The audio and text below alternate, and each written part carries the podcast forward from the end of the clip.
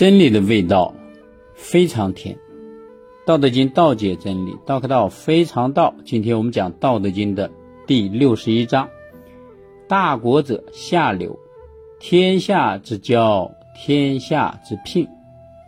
聘常以敬圣母，以敬为下，故大国以下小国，则取小国；小国以下大国，则取大国。故或下以取，或下而取。大国不过欲接畜人，小国不过欲入四人。夫两者各得其所欲，大者亦为下。大国者下流，天下之交，天下之聘。聘长以敬圣母，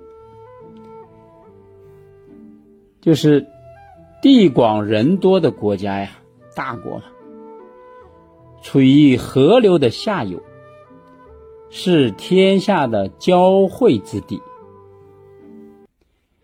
你看世界上的这些文明古国，它都有河流；世界上这些大的城市啊，它都有河流。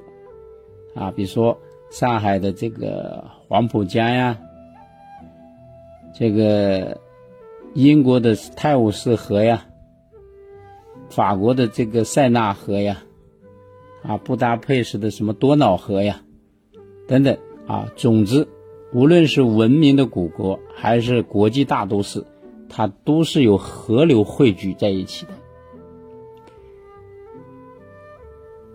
天下。之聘就是天下的这种溪谷啊，这个聘呢，在这个地方这一章呢，就代表溪谷各种河流汇聚的地方啊。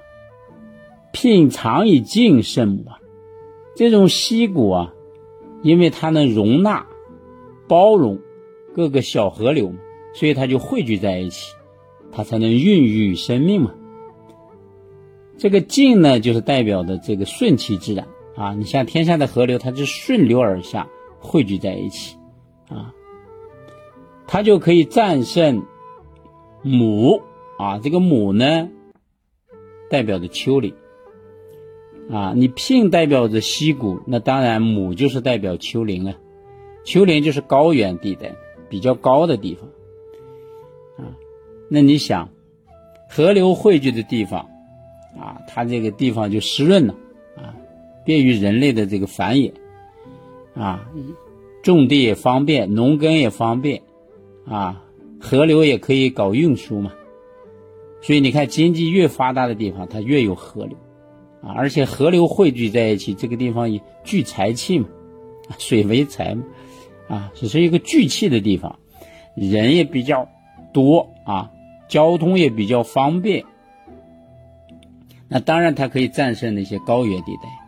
你看，越是高原的地方，它比较贫穷落后嘛，因为它交通不方便，水资源又不分配，所以呢，它的这个农耕也好，种植也好，交通也好，它都不发达，啊。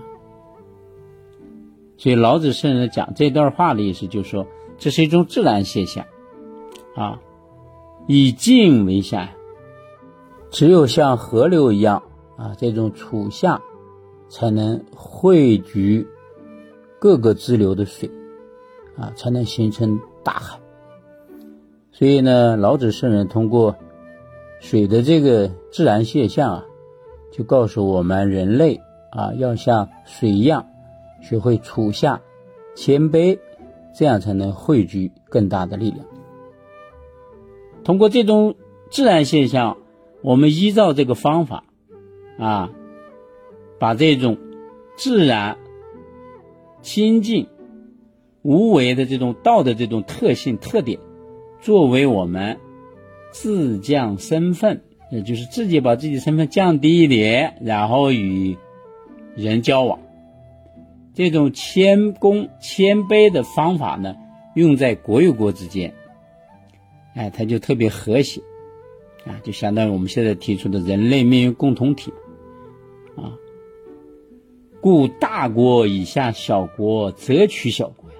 所以呢，大国使用这种自降身份与人交往，啊，谦虚待人的方式对待小国的话，那就可以获得小国的这种依附、归附啊，他就愿意归附在你大国的周围啊。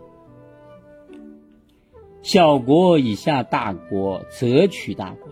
小国同样是用这种谦卑啊的方法与大国呢对待大国，与大国交往，就会获得大国的认同和接纳。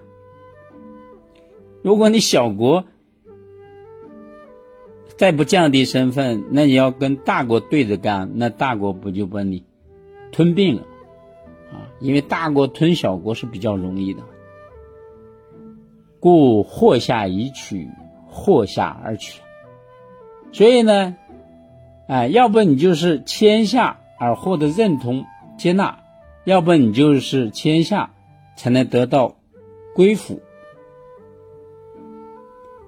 大国不过欲兼畜人，小国不过欲入世人。大的国家不过就是想希望啊。包容兼并，聚集更多的百姓，啊，因为你毕竟人多，他才能成为大国，啊，人多他这个经济发展好啊，啊，买房的，是吧？找工作的各种职业、各种工种，他都俱全，所以呢，这样呢，他这个才能成为真正的大国，才能拉动大国的经济发展。小国呢，也不过是希望。纳入从事更多职业的百姓，因为小国他也想依附到你这大国，这样呢，你他可能解决很多的老百姓的就业问题。因为毕竟大国的科技也好，经济也好，建筑呀，各行各业，它的工种种类非常的多呀。你融入到里边以后，你的老百姓他能获得收入呀。因为他的小国的资源不如大国丰盛啊，所以并入大国，归附大国，跟大国交好呢，他就获得经济啊上的更多的收益。辅两者各得其所愿，这样大国和小国呢各自得到获得他们所希望的、想达到的一些目标。大者亦为下呀，大的国家更应该。主动使用这种谦下的手段和方法，这就是符合道啊！